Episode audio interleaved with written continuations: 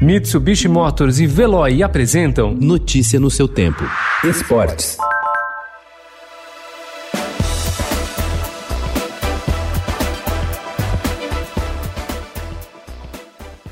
O Paris Saint-Germain e Neymar estão agora a um passo de concretizarem um dos planos mais ambiciosos do futebol. Três anos depois de o clube jogador selarem a negociação mais cara da história, a vaga na final da Liga dos Campeões, obtida ontem, deixa os dois perto de uma grande recompensa. O time se aproxima da ousada meta do título inédito, enquanto o jogador pode se aproximar do objetivo de ganhar o prêmio de melhor do mundo pela FIFA.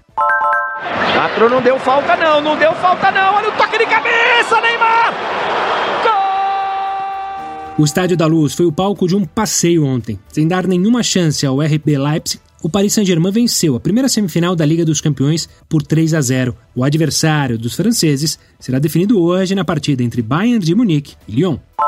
O treinador do Bayern de Munique, Hans Flick, afirmou ontem que sua equipe tende a repetir a intensidade demonstrada contra o Barcelona, quando venceu por 8 a 2 pelas quartas de final, para conseguir derrotar o Lyon em Lisboa pelas semifinais da Liga dos Campeões. A FIFA mudou novamente o calendário das seleções por causa da pandemia do novo coronavírus. Foi estabelecida uma nova data FIFA para o início do ano que vem, em substituição à que estava prevista para ocorrer entre os dias 31 de agosto e 8 de setembro. Com isso, a Europa será o único continente no qual haverá jogos de seleções no início do próximo mês. A mudança vai evitar que muitos jogadores tenham que viajar até para outros continentes.